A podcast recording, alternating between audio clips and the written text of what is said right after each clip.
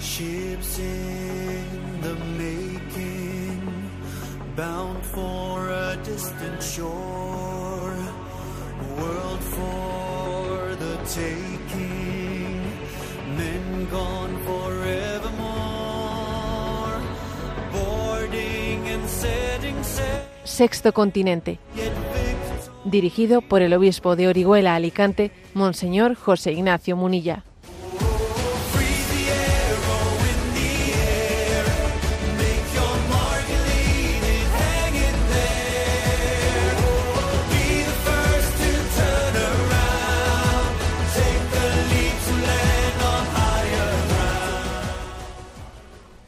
Cordial saludo a todos los oyentes de Radio María. Un día más, con la gracia del Señor, nos disponemos a realizar este programa radiofónico llamado Sexto Continente, que lunes y viernes de 8 a 9 de la mañana, una hora menos en las Islas Canarias, realizamos aquí en directo en Radio María España. Hoy es 2 de junio, está recién iniciado el mes de junio consagrado al corazón de Jesús y hoy es primer viernes de mes y creo que es el marco perfecto para que en este programa de Sexto Continente abramos haciendo un recordatorio de las doce promesas de Jesús a los devotos de su sagrado corazón.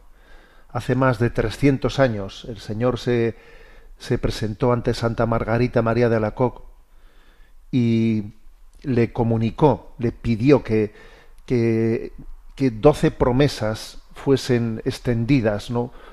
por, pues, por toda la iglesia cuyo conocimiento llegase al corazón de, de, todos los fieles ¿no? quería con ellas no pues comunicarle que su corazón nos ama tiernamente que está deseando derramar sus gracias su misericordia sobre nosotros y que quiere que esta devoción al corazón de Jesús sea pues un medio a través del cual el hombre se abra al amor de Dios ¿no? ¿Cuáles son las doce promesas del corazón de Jesús? La primera, a las almas consagradas a mi corazón les daré las gracias necesarias para su estado. O sea, consagrarse al corazón de Jesús. ¿Eh?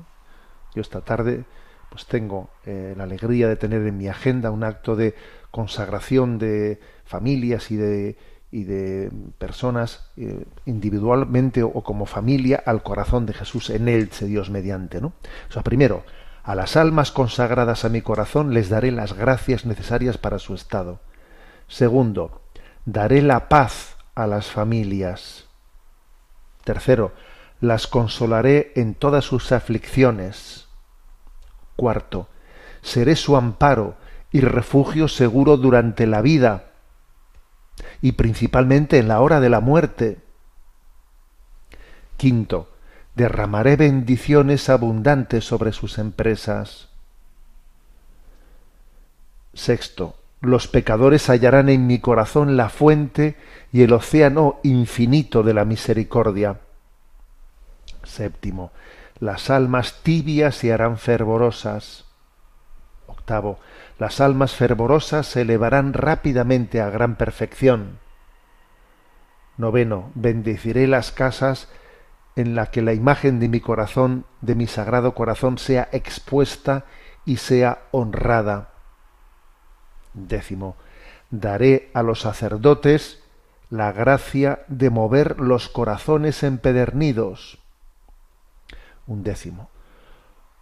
Las personas que propaguen esta devoción tendrán escrito su nombre en mi corazón y jamás será borrado de él. A todos los que comulguen nueve primeros viernes de mes continuos, el amor omnipotente de mi corazón les concederá la gracia de la perseverancia final.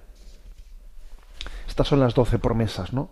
Del Sagrado Corazón a Santa Margarita María de la Coque y recordarlas en este primer viernes mm, de mes, pero del mes de junio, que es el mes especialmente consagrado al corazón de Jesús, pues yo creo que tiene una razón de ser muy muy clave, ¿no? El Señor está deseando bendecirnos, está deseando, ¿no? prodigarse en su amor hacia hacia nosotros. Yo especialmente le, le miro con mucho cariño, ¿no? La, promesa décima que dice, ¿no? Daré a los sacerdotes la gracia de mover los corazones empedernidos, los corazones más endurecidos. Y le pido al corazón de Jesús ser instrumento para ello, ¿no? Pero claro, aquí también habla de promesas realizadas a las familias, para que las familias reinen la paz. Eh, es tan importante todo ello. También es importante la, la promesa de que salgamos de la mediocridad, de la mediocridad, salgamos de la tibieza. Y obviamente, pues la, de entre las doce promesas, la que se ha convertido un poco en reina, eh, en reina la más conocida es la última, ¿no? La número doce, la que dice a los que comulguen nueve primeros viernes de mes consecutivos, el, el amor omnipotente de mi corazón les concederá la gracia de la perseverancia final, es decir, de morir en gracia de Dios, ¿no? De morir en gracia de Dios y, y tener, tener ese, ese don, ese, ese, ese regalo bueno, pues os invito a todos a vivir con intensidad este mes de junio, a enamorarnos desde esa perspectiva, porque yo diría que el corazón de Jesús es como una perspectiva que nos eh, acerca al Evangelio, pues desde su esencia, desde lo sustancial, no desde lo periférico, sino desde, desde lo más sustancial, ¿no? que es el amor de Dios revelado en Jesucristo. Por ello, antes de continuar ¿no? el programa, le dirijo esta oración. A Dios Padre, eh, por intercesión de Jesucristo. Oh Dios, que en el corazón de tu Hijo, herido por nuestros pecados, has depositado infinitos tesoros de caridad. Te pedimos que al rendirle el homenaje de nuestro corazón, te ofrezcamos una cumplida reparación por Jesucristo nuestro Señor. Amén. Sagrado Corazón de Jesús, en vos confío. Sexto Continente es un programa que tiene interacción con los que sois usuarios de redes sociales en Instagram y en Twitter a través de la cuenta arroba obispo munilla, con los que sois usuarios de Facebook a través del muro que lleva mi nombre personal de, de José Ignacio Munilla. Los programas anteriores de Sexto Continente están a vuestra disposición tanto en el podcast de de Radio María como las plataformas de iVox, de Spotify y también decir que eh, en la página web multimedia www.enticonfio.org pues encontréis allí todos los programas anteriores de Sexto Continente y mucho otro material de evangelización que vamos poco a poco realizando. Bien, vamos adelante. Eh, quiero hacer un comentario primero de reflexión eh, desde esa perspectiva que nos da la doctrina social de la Iglesia sobre la convocatoria de elecciones realizada por el presidente de gobierno en España. En el programa último de Sexto Continente, del lunes pasado, yo hice, eh, pues, eh, hice una mención, no me puse a hacer una valoración de las de los resultados electorales, que creo que eso no corresponde hacer, ¿no? Pues al obispo desde la perspectiva de la doctrina social de la Iglesia, pero bueno, sí que hice alguna consideración al respecto, pero claro, la hice a las 8 de la mañana del lunes cuando todavía el presidente de gobierno, don Pedro Sánchez, no había convocado, no había convocado en, pues, en una rueda, en una, en una, no rueda de prensa, perdón, sino en, una, en un comunicado que había realizado, pues de repente dio la gran sorpresa que su primera eh, comparecencia, no su, su primera declaración, mejor dicho, su primera declaración eh, después de las elecciones era sencillamente convocar elecciones generales en España para el próximo 23 de julio. Yo envié un mensaje a redes sociales con el siguiente texto. Convocar en España unas elecciones generales a finales del mes de julio es señal inequívoca de que no interesa una participación masiva de los votantes. Es que es algo insólito, insólito que se convoque unas elecciones generales en las que se quiere, ¿no? Se quiere recoger el, bueno, pues lo que es el, el juicio, la opinión mayoritaria de la población y buscar una fecha en la que es dificilísimo, ¿no? Dificilísimo generar una movilización grande.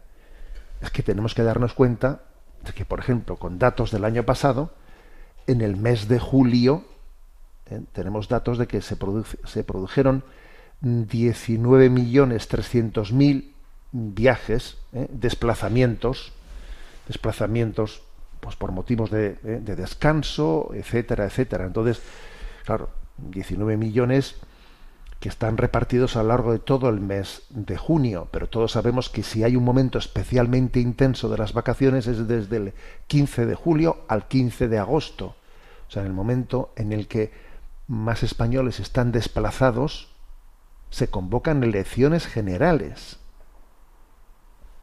Es algo, algo sorprendente, ¿no? Obviamente, pues la, lectura, ¿eh? la lectura que, que la lógica nos lleva a hacer es que pues, parece una estrategia pues para que uno dice, bueno, como he visto que un aumento de la participación en las elecciones pues me conlleva un resultado electoral peor, bueno, pues voy a ver si consigo eh, convocar unas elecciones en las que la participación sea baja y así, así las cosas así me van mejor.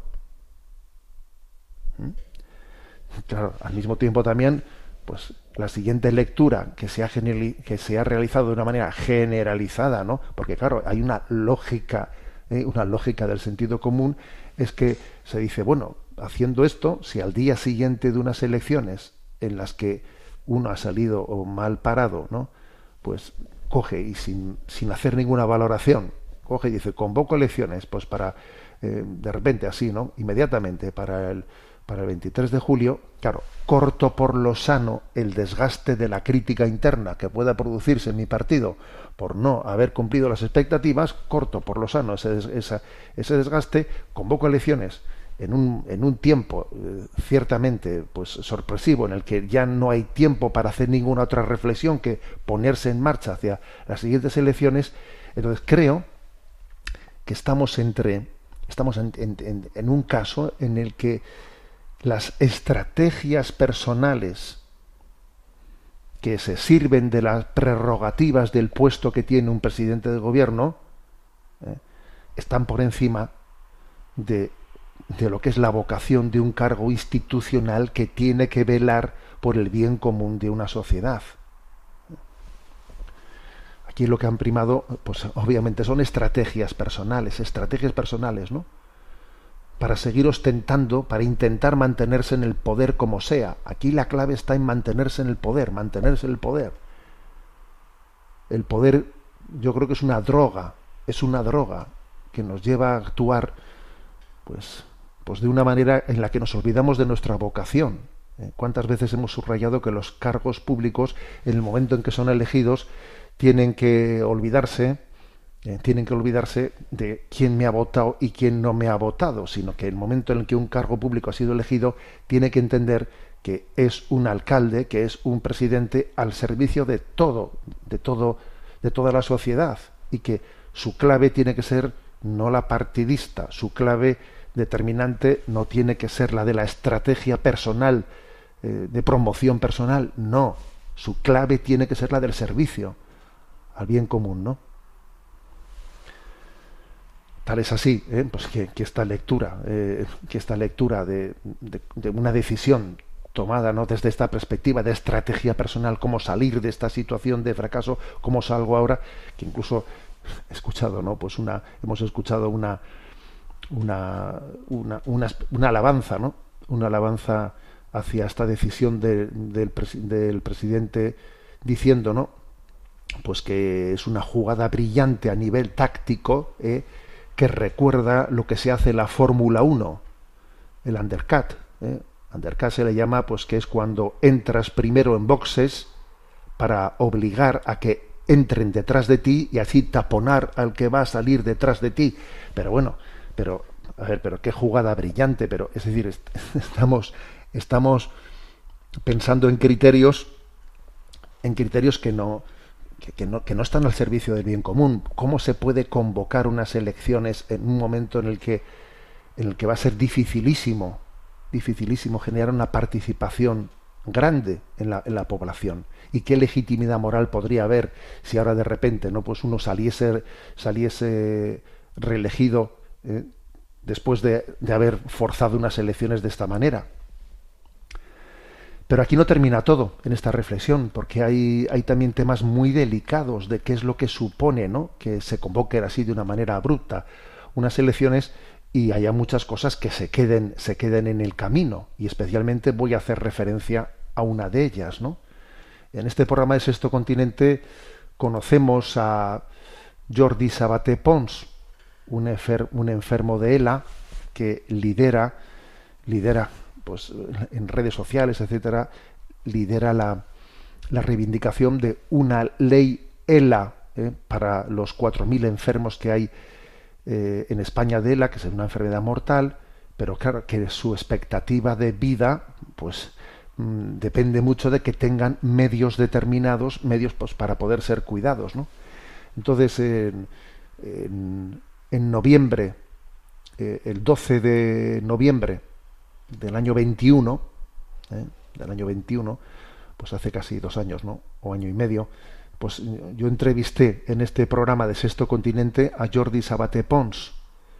Él, como sabéis los que le conocéis, como es un enfermo de él, allá con, un grado ya avanzado en su enfermedad, pues está mm, conectado a un ordenador en el que por las pupilas de los ojos, con las pupilas de sus ojos, es capaz de activar el ordenador y poder comunicarse a través de ese ordenador activado con la pupila de los ojos.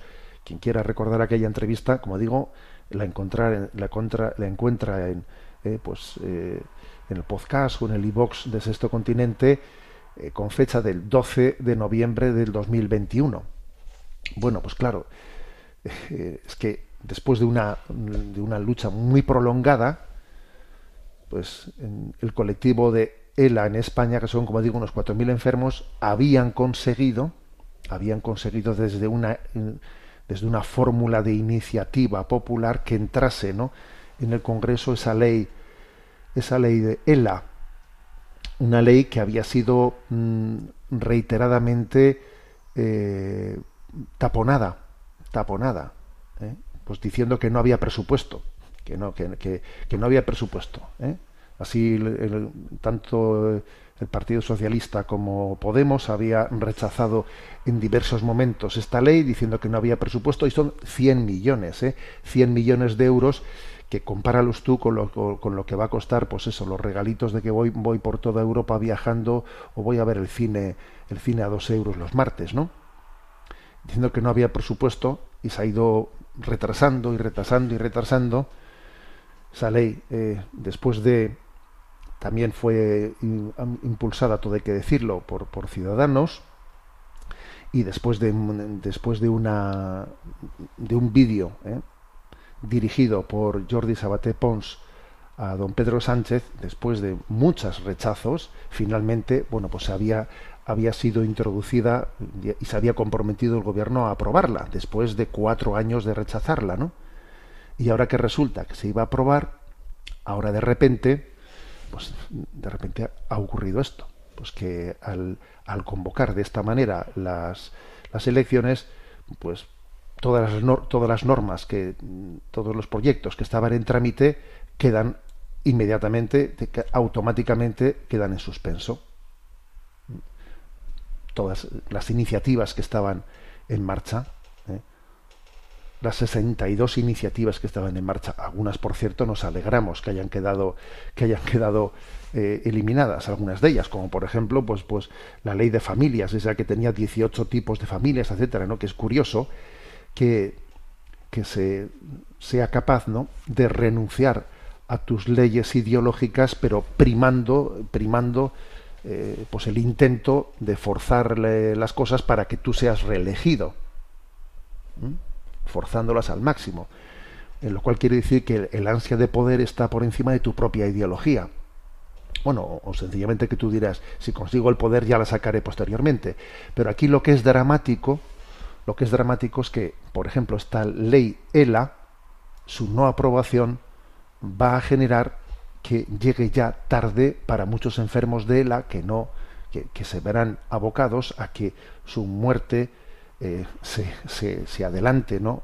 Se adelante en el tiempo por no por carecer de esos medios en concreto. Es decir, el, haber convocado de esta manera las elecciones hace en concreto, pone en una situación dramática a esos 4.000 enfermos de ELA que han visto con perplejidad ¿eh?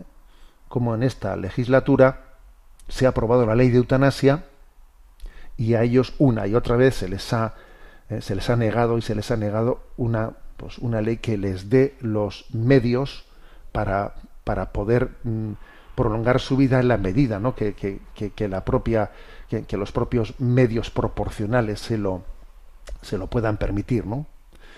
bueno pues he aquí eh, aquí que creo que es que es una situación verdaderamente creo que es una convocatoria una convocatoria irresponsable irresponsable por todas las consecuencias que deriva, porque, porque la campaña electoral que pueda hacerse en este momento, porque, porque la manera de, incentivar, ¿no? o sea, los, los, argumentos por los cuales ahora se pueda incentivar a la población a, pues eso, a votar masivamente por correo, cuando hay millones de personas, millones de personas que están de, de vacaciones, es muy difícil a todos esos millones de electores motivarles para que puedan votar por correo. Es muy difícil. ¿eh? Un, tipo de reacción, un, tipo de, concienciación masiva ¿eh? de una sociedad en estos niveles. ¿no? Creo que es una medida irresponsable y, quizás lo más, lo más llamativo, ¿eh? lo más llamativo es pues que incluso, incluso esta medida tal y como los enfermos de, de la están manifestando, pues es una medida que es dramática, ¿eh? verdaderamente dramática para ellos. Eh, las palabras, las palabras de Jordi Sabaté Pons en, Twitter han sido las, las siguientes, ¿no? En cuanto que supo esta noticia, dice él en redes sociales, mañana se disuelven las cortes y se eliminan todas las leyes que no se han puesto en vigor en tu legislatura la ley ELA queda eliminada. Cuatro años de trabajo, sudor y lágrimas de toda la comunidad ELA a la basura. Estoy llorando. No olvido ni, ni perdono. Dice Jordi Sabaté Pons eh, en un mensaje enviado en el momento en el que se enteró eh, de esa convocatoria y por lo tanto disolución de cortes, etcétera, etcétera.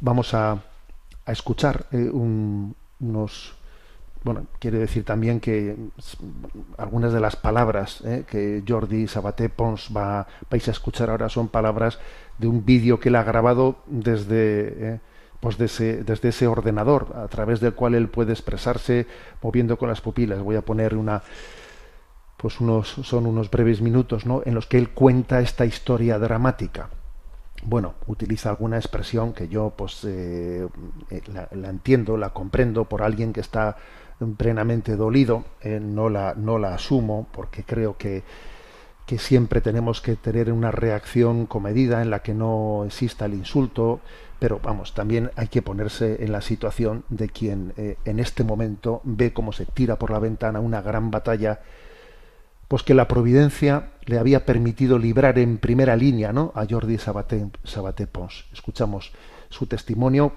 lógicamente vais a ver que es una voz de ordenador ¿eh? metalizada desde la cual él se, se expresa. La campaña de ataque contra ningún partido político ni ningún ataque contra ninguna ideología. Aunque haya personas fanáticas que no lo entiendan, cuando eres una persona enferma terminal como es mi caso, lo último que priorizas en tu vida es la ideología política que tenía o tiene cada uno. En mi estado terminal y en la de 4.000 compañeros y compañeras enfermos de ELA que hay en España, os puedo asegurar que nuestra única prioridad y objetivo en esta vida es luchar por nuestra vida y que nos ayuden a vivir y que no tengamos de vernos obligados a morir prematuramente por no tener dinero para pagar nuestra asistencia ni nuestro cuidado vital, ya que a día de hoy no existen en España ayudas públicas ni sociales para ayudar a los enfermos de ELA. Simplemente queremos elegir libremente si queremos vivir o morir. Y a día de hoy, si no tenemos dinero de nuestro bolsillo para poder seguir viviendo, nuestra única opción es la muerte prematura. Bueno, voy a contaros el por qué jamás perdonaré al presidente del gobierno de España, Pedro Sánchez. En mayo del año 2019 descubrí y entendí cómo funcionaba. Al conocer esta red social se me iluminaron los ojos, ya que podría hacer activismo dirigiéndome a políticos y a todas las instituciones públicas que yo deseara, para reivindicarles ayudas públicas para ayudar a vivir a los enfermos de ELA. Estuve de mayo del 2019 a febrero del 2020 haciendo activismo diariamente, dirigiéndome principalmente a Pedro Sánchez, al Ministerio de Sanidad y al Ministerio de Asuntos Sociales. Y llegó el día que tuve respuesta. El 28 de febrero del 2020, Pedro Sánchez me prometió públicamente ayudas para vivir para los enfermos de ELA a raíz de un vídeo que hice preguntándole por qué su gobierno tenía abandonados y maltratados a los enfermos de ELA, ya que no teníamos ninguna ayuda para vivir. Esas declaraciones de Pedro Sánchez prometiendo que ayudaría a los enfermos tuvo una inmensa alegría y felicidad por parte de toda la comunidad ELA en España. Pero pasaban los meses y el gobierno de Pedro Sánchez no había dado ninguna pública para ayudarnos a vivir. Pero yo muy cabezón y jamás me rindo por nada ni por nadie, y menos aún para el objetivo de ayudar a vivir a 4.000 familias en España y seguí haciendo activismo hasta que en diciembre del 2020 descubrí la plataforma Osoigo. Esta plataforma tiene un contrato con los partidos políticos del Congreso de los Diputados y si alguien consigue el objetivo de firmas dando datos personales, hecho que es muy difícil conseguir, los políticos se ven con la obligación de responder a la reivindicación, que en este caso era pedir una ley que ayude a vivir. Conseguimos el objetivo de firmas con muchísimo esfuerzo y en enero del 2021 conseguí llevar la ley ELA al Congreso de los Diputados y la presentó Sara Jiménez de Ciudadanos. En ese momento, toda la comunidad ELA de España estábamos eufóricos ya que pensábamos que como Pedro Sánchez había prometido ayudas para los enfermos de ELA, la ley ELA se iba a aprobar y a poner en vigor rápidamente. En marzo del 2021 se aprobó la ley de eutanasia en España y se puso rápidamente en vigor en junio del 2021. Pasaban los meses y la ley ELA seguía en el aire y en octubre del 2021 el gobierno de Sánchez vetó la ley ELA alegando que sería un incremento del gasto público y no podía ser. El gasto solo era de unos 100 millones de euros al año. Es decir, era un gasto irrisorio y la ley ELA podría permitir poder elegir libremente si queríamos vivir o morir recurriendo a la sedación o a la eutanasia, ya que el 96% de los enfermos de ELA en España no pueden afrontar el coste de la enfermedad por lo tanto, todos los que desean vivir hasta su último suspiro, si no tienen dinero para pagar su cuidado vital, el gobierno de España solo te da exclusivamente ayuda para morir. Es terrorífico. En ese momento, en la que el gobierno vetó la ley ELA, toda la comunidad ELA nos dio una tristeza, una rabia y una impotencia impresionante. No podíamos creer que casi dos años antes Pedro Sánchez prometió públicamente ayudas para que los enfermos de ELA pudiéramos elegir vivir y no tener que vernos obligados a morir prematuramente. Gracias a la presión social y política pidiendo que se quitara el veto a la ley ELA. En marzo del 2022 se quitó el veto a la ley ELA y se aprobó por unanimidad la proposición de la ley ELA en el Congreso de los Diputados. Fue el día más feliz de mi vida y de toda la comunidad ELA de España. Es inexplicable la alegría que sentí, pues el gobierno de Sánchez, junto con Podemos, bloquearon 50 veces, hasta el día de hoy, la tramitación de la ley ELA para poder ponerla en vigor. Soy consciente que esta situación parece una película de terror, de extrema maldad humana, pero aquí no se ha acabado la historia de pánico. Esta semana, Pedro Sánchez ha anunciado elecciones generales anticipadas y se diluyen las Cortes, eliminando así todas las leyes de su legislatura pendientes de tramitación. Es decir, la ley ELA desaparece y se elimina todo el trabajo hecho de la ley ELA. No os imagináis el odio y la ira que sentí en ese momento y que me dura a día de hoy. Me perturba mucho no comprender por qué el gobierno de Sánchez no votó en contra, desde un principio, la proposición de la ley, ya que votar a favor a una ley para luego bloquear 50 veces la tramitación de dicha ley. Hacer esto es una vejación, un maltrato y un delito contra la vida de los enfermos de ELA. Bueno, dejo aquí el vídeo, porque luego también pues dirige algunos insultos, etcétera, ¿no? Con los cuales obviamente pues tampoco no queremos no queremos ser los, los comprendemos, ¿no? Los comprendemos, pero no queremos tampoco que desde eh, nuestro programa eh, pues de alguna manera pongamos eh, una reacción, una reacción dolida, un corazón dolido como pues como modelo de reacción vamos a encomendar esta causa, ¿no? Esta causa de los enfermos de ELA, porque ciertamente para muchos de ellos, para muchos de ellos supone el que esa ley haya quedado frustrada, que, vaya a llegar ya tarde el día de mañana, ¿no? Y es, bueno, pues quizás uno de los efectos de una convocatoria eh, absolutamente irresponsable, uno de los efectos más llamativos que, del cual estamos siendo testigos. Bien, creo que esta, reflexión que, he realizado el, próximo, el, lunes anterior, obviamente, ¿no? no pude realizarla porque todavía faltaban unas horas para el anuncio del señor presidente de esa convocatoria, pero nos reafirmamos en que es importante dignificar la vocación política y que hechos como el presente, en los que ha primado por encima de cualquier otra consideración el cálculo estratégico, el cálculo estratégico de cómo, cómo yo fuerzo la, las cosas, ¿no? mis prerrogativas, cómo las utilizo para que pueda tener posibilidades ¿no? de, de mantenerme en el poder, creo que, pues obviamente, proceder de esta manera desgasta ante la opinión pública lo que es la dignidad de la vocación política. Pero hacemos votos, ¿no? Porque, porque la vocación política tiene, tiene una, gran dignidad, eh, tiene una debe tener por parte nuestra ¿no? una consideración grande. Incluso, como sabéis, en la, pues en la Sagrada Escritura se nos pide que oremos ¿eh?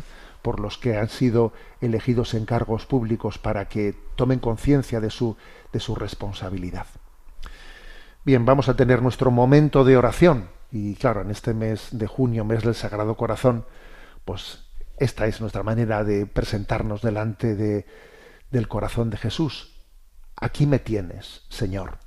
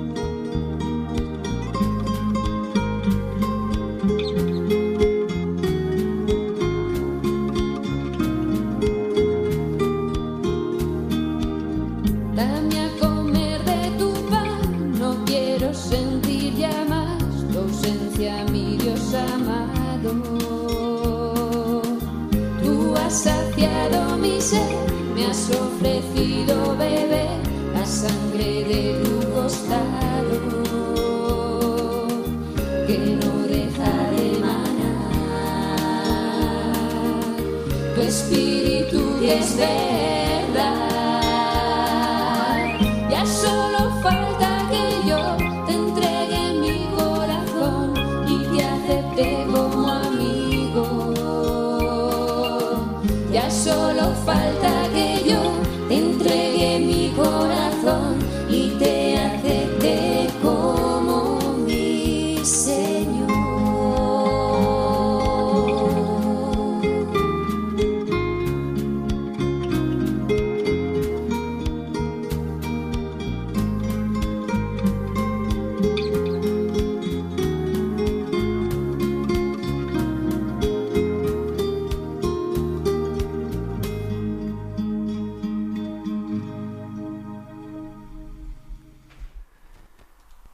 Sagrado Corazón de Jesús, en vos confío. Continuamos adelante con este programa Sexto Continente, que como sabéis tiene también un momento especial para la participación de los oyentes. Hay un programa, hay un correo electrónico habilitado que es sextocontinente arroba radiomaria.es, al cual podéis hacer llegar vuestras preguntas, vuestras consultas, y a Yoli que le tenemos en la emisora le vamos a pedir que nos presente las preguntas seleccionadas. Buenos días, Yoli. Muy buenos días. Eduardo López nos escribe desde Madrid. Tras las elecciones del 28 de mayo, la presidenta de la Comunidad Autónoma de Madrid concedió una entrevista a OK Diario en la que se le preguntó por su posicionamiento ante el aborto. Me gustaría que usted nos ofreciese una reflexión sobre la respuesta que dio, en la que subrayaba con mucha fuerza que hay que hacer todo lo posible para que las mujeres no aborten, pero al mismo tiempo afirmaba que el aborto debe ser legal y hay que buscar una ley de aborto que obtenga un consenso social. ¿Cómo respondería usted este argumento? Bueno, en primer lugar, eh, voy a leer exactamente las dos preguntas y las respuestas ¿no? que dio la señora Presidente del, Gobierno Autonómico de Madrid, la señora Ayuso. La pregunta que le hizo ¿no? Eh, Eduardo Inda, periodista de OK, Diario, la primera pregunta es, ¿usted aboliría la ley del aborto de Irene Montero? Responde ella, hay que corregir y ver qué está pasando, porque se está promoviendo como un derecho que no es, porque los derechos están para protegerlos y fomentarlos. Creo que tiene que seguir siendo legal y, por supuesto, seguro el aborto. Pero la obligación de las administraciones debería ser que fuera lo menos frecuente posible. Y aquí no se está haciendo nada de esto, ni se está ofreciendo la verdad a los jóvenes, y es que los abortos tienen consecuencias. No puedes engañar a las chicas diciéndoles que es libertad y que no tiene consecuencias, porque no es cierto. Para la inmensa mayoría es un proceso durísimo y traumático, además de que no creo que sea lo mejor para la salud, y mucho menos pensar que se pueden borrar historiales como si aquí no hubiese pasado nada. Entonces el periodista, eh, Eduardo Inda, le vuelve a preguntar, ¿a qué ley volvería usted? ¿A la, ¿A la de plazos de Zapatero o a la de supuestos de González? Y responde ella, Creo que en España ha habido un cierto consenso de lado a lado y lo cierto es que ninguna conviene. Hay que buscar una, una ley que sea de consenso, pero todas tienen sus pequeños vericuetos, y lo que se hace aquí es no poner remedios a lo que sucede en un país como el nuestro con tantos abortos al año. Al frivolizarlo, lo único que se consigue es que para muchas personas sea un método anticonceptivo. Si se saben las causas y se ve por qué pasa, hay que intentar evitarlo, por lo menos. Pensar esto me lo quito de encima, sí que es mercantilista y además es engañar. Vamos a hablar claro a la gente joven y no tan joven, intentar evitarlo, dar soluciones. Hemos puesto en marcha un plan para hablar a la mujer embarazada con el mayor respeto. Conoces alternativas, te encuentras sola, quieres pensarlo, quieres ayuda, quieres que te ayudemos y ver dónde están los problemas ¿Qué nos lleva a tomar una decisión así? En definitiva, hay que volver a las esencias y a la lucha por la vida y evitar lo que es evitable. Bueno, eh, estas son las declaraciones eh, que hizo la señora presidente, ¿no? Entonces la pregunta de Eduardo López es, bueno, que el hecho de que alguien se pronuncie, ¿no? Con tanto énfasis, pues en decir tenemos que intentar eh, conseguir, pues evitar el aborto, pero al mismo tiempo se afirme que el aborto tiene que ser legal y que hay que buscar una ley de aborto de consenso, a ver, esto como... ¿Qué, juicio ético nos merece? ¿Qué juicio ético? A ver, pues obviamente lo voy a, decir con claridad, eh, voy a decir que, que es eh, un gran error. Es un gran error porque es olvidarse de lo que es más específico, eh, o sea, de lo que es la, cruda realidad de lo que es el aborto, que es matar a un ser a un ser inocente.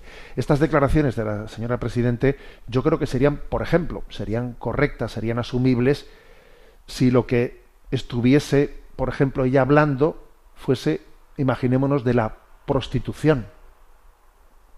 Diciendo, tenemos que hacer todo lo posible, ¿no? Para que no exista la prostitución. Hay que hacerlo porque es un auténtico drama, vender la dignidad, recurrir a la prostitución, hay que hacer todo lo posible. Bueno, pero sin embargo, creo, creo que mm, mientras que intentemos conseguir que, vaya desapareciendo, mm, tiene que ser legal la prostitución. ¿eh?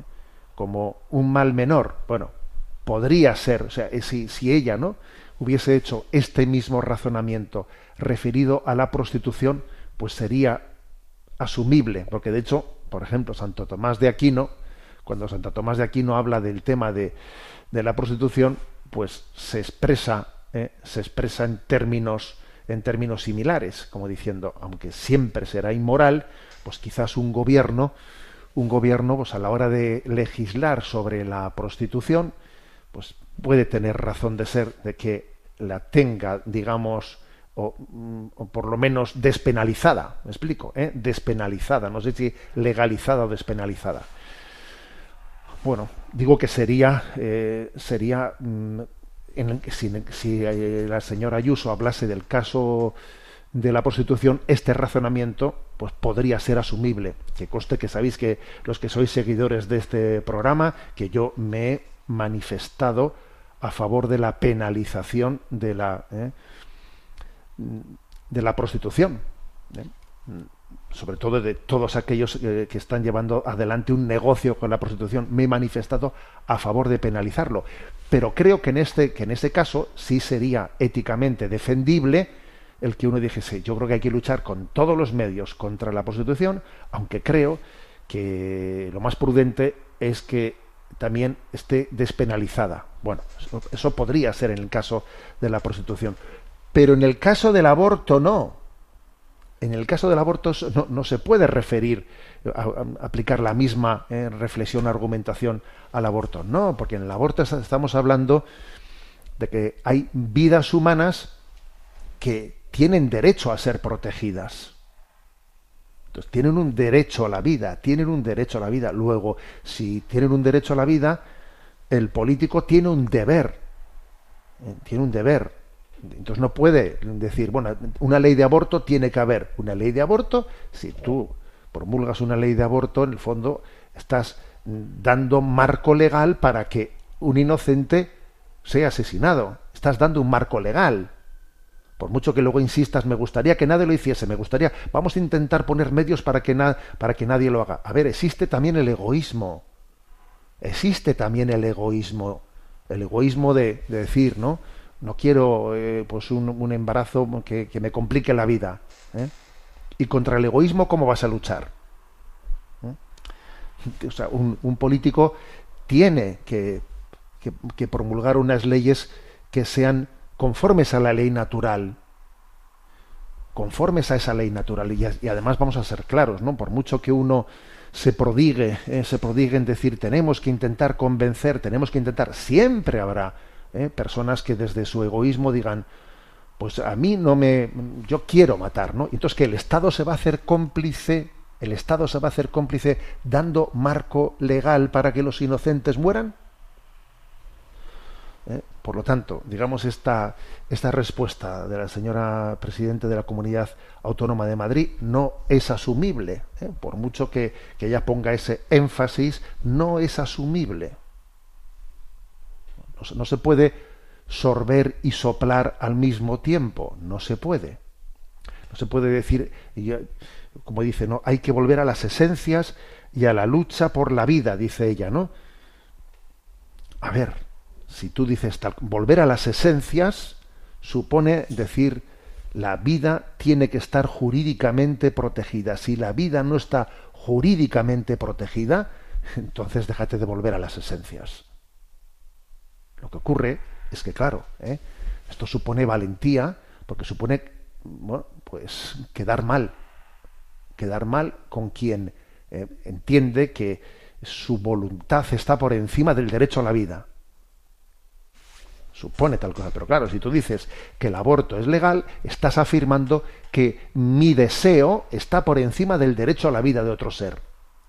Entonces, claro, para ilegalizar el aborto supone enfrentarse frente a esa ideología de, falsa del deseo, en la cual se dice, en, en última instancia, quien tiene que decidir eres tú, es tu deseo. Pues no, pues es mentira, es falso.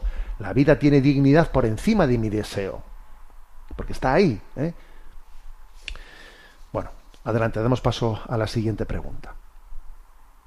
Un oyente llamado Agustín nos comparte, Monseñor, encantado de saludarle, pero debo hacerle una matización a un discernimiento que ha hecho usted en antena, a una mujer casada cuyo marido, usando falsos testimonios a sus espaldas, ha logrado la nulidad matrimonial y se ha ido con su amante. Le ha dicho que debe pasar página.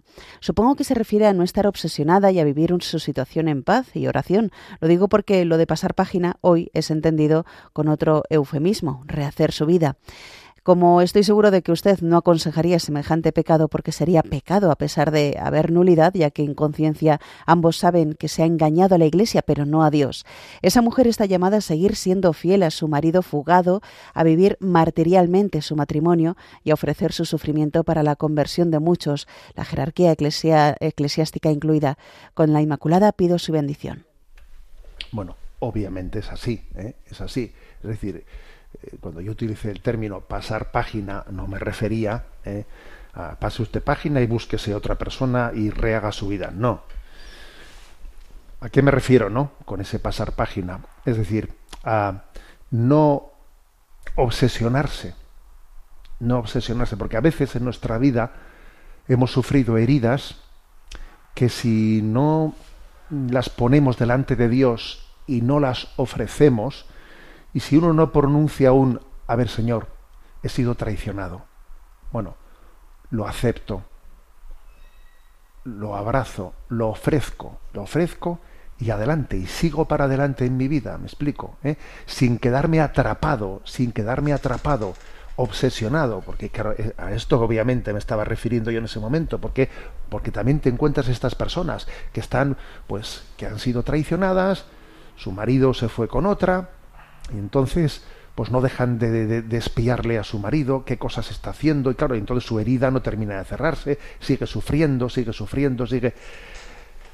Em, y la verdad es que eso también es una tentación, ¿eh? o sea, es una tentación en el que en el momento en el que uno ha sido traicionado, pues no, no termine de, de ofrecer, ¿eh? de ofrecer ese sufrimiento y que y se quede atrapado ¿eh?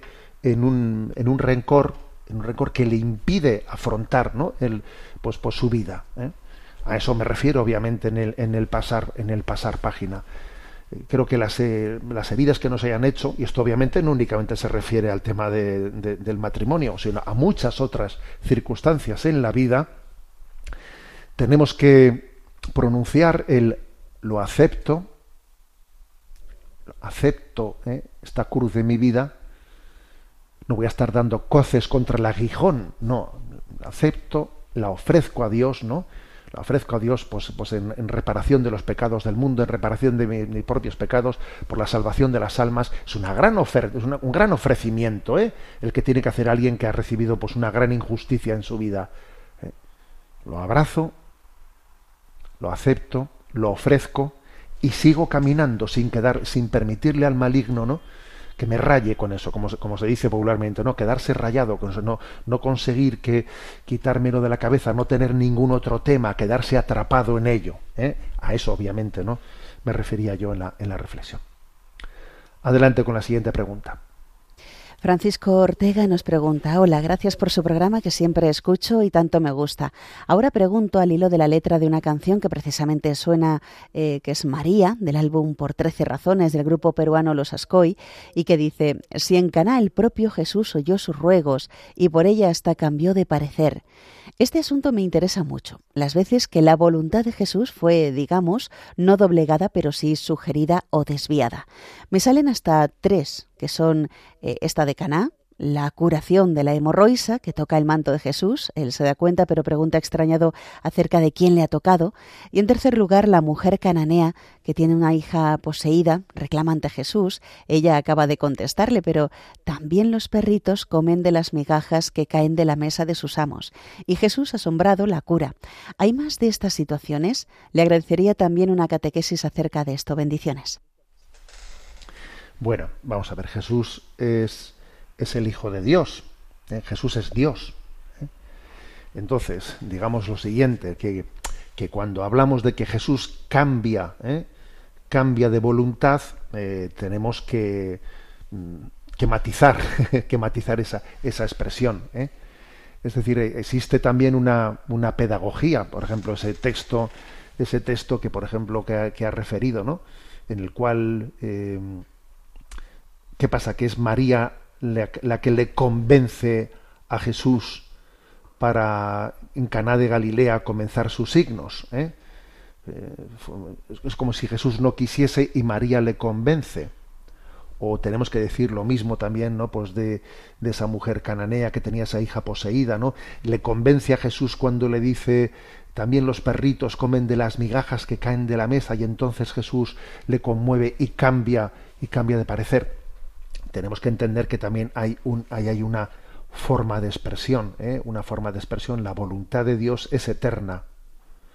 La voluntad de Dios es eterna, pero en su designio ha querido que nosotros también le pidamos las cosas, porque en ese pedirle las cosas mm, también nosotros caemos en cuenta de la gracia que nos quiere conceder sería erróneo, ¿no? Pues el pensar que yo he conseguido cambiar la voluntad de Dios, ¿eh? he conseguido eh, pues encaminarla hacia lo que yo quería. Bueno, si, si Dios me ha permitido a mí, ¿no? Eh, pedir y pedir algo es porque precisamente a través a través de esa petición yo puedo descubrir la voluntad de Dios de lo que quería darme. No es que yo haya cambiado la voluntad de Dios, sino que formaba parte del designio de Dios que tú, pidiendo y pidiendo, descubrieses lo que Dios quería concederte. ¿Eh? Creo, que, creo que es la, la, interpretación correcta ¿no? de, cómo, de, cómo tenemos que entender estos textos.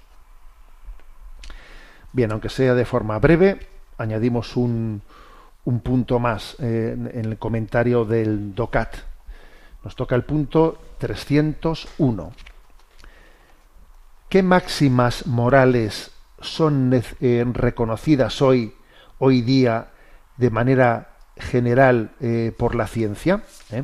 Entramos en un, en un excursus, en un excurso del DOCAT sobre la libertad de investigación y su posible mal uso después de que hemos hablado pues sobre el tema de la guerra, etcétera, etcétera, aquí hay un excurso sobre libertad de investigación y su posible mal uso. Y la pregunta la repito, ¿qué máximas morales son reconocidas hoy día de manera general por la ciencia? Y dice, cuatro son los principios que se aceptan en la ciencia universalmente. Primero, universalidad deseo de generalizar mediante la argumentación demostrable y estandarizada. Segundo, comunitarismo, derecho de participación colectiva de los resultados de la ciencia. Tercero, desinterés, desprendimiento de todo interés privado del investigador. Cuarto, escepticismo, disposición para poner permanentemente en duda los propios resultados. Bueno, mm, como vais a ver, eh, eh, estos cuatro principios, estas cuatro máximas morales, van a ser después eh, utilizadas ¿no? por el DOCAT pues para hacer un discernimiento de cuando pues, la investigación está teniendo pues, una, una aplicación, un desarrollo que es compatible con, criterios éticos o cuando no, lo está teniendo. ¿eh? O sea, repito estos cuatro puntos. Primero el de universalidad. Deseo de generalizar mediante la argumentación demostrable y, estandarizada. ¿eh? O sea, es decir, que, que, de alguna manera yo, yo tenga, eh, tenga conciencia de que un avance científico tiene que mm, tiene que entrar en parámetros, eh, tiene que entrar en parámetros pues que sean eh, demostrables y, verificables por el conjunto de la comunidad científica. Porque para que la ciencia avance tiene que tener parámetros de verificación de todo el mundo. ¿no? Segundo dice comunitarismo, es decir, derecho de participación colectiva de los resultados de la ciencia. Tiene que haber, habrá fórmulas distintas y obviamente también habrá pues un derecho, un derecho por parte de un científico a bueno pues también a, que le revierta también en su, en su, en su propia ¿no? pues economía los avances científicos, pero uno tiene que tener conciencia de que existe un, pues un, deber para el bien común, ¿eh? un derecho de participación colectiva de un avance científico. Esto va unido al siguiente punto, el del desinterés, desprendimiento de todo interés privado del investigador. El investigador tiene que estar siempre primando cuando investiga el interés común sobre el interés privado. ¿eh? Siempre. Y por último, ¿eh? que igual puede llamar la atención por el término en el que se formula esta máxima moral, escepticismo, dice, disposición para poner permanentemente en duda los propios resultados. Es decir, a ver, eh, tener siempre una prudencia, una prudencia hacia, mm, hacia los propios avances, es decir, no caer en, en la presunción. ¿eh? Poner siempre, tener capacidad crítica hacia uno mismo. ¿eh? tener siempre capacidad crítica hacia uno mismo, no entrar en ese, en ese riesgo de, de que yo por, por decir que, que, he sido mejor que nadie, que soy un investigador más exitoso que nadie, pues estar obviando la autocrítica que debieras de haber hecho sobre, eh, pues sobre tus investigaciones. Estos cuatro principios los iremos aplicando en los próximos puntos del, del DOCAT. Tenemos el tiempo cumplido. Me despido con la bendición de Dios Todopoderoso, Padre, Hijo y Espíritu Santo. Alabado sea Jesucristo.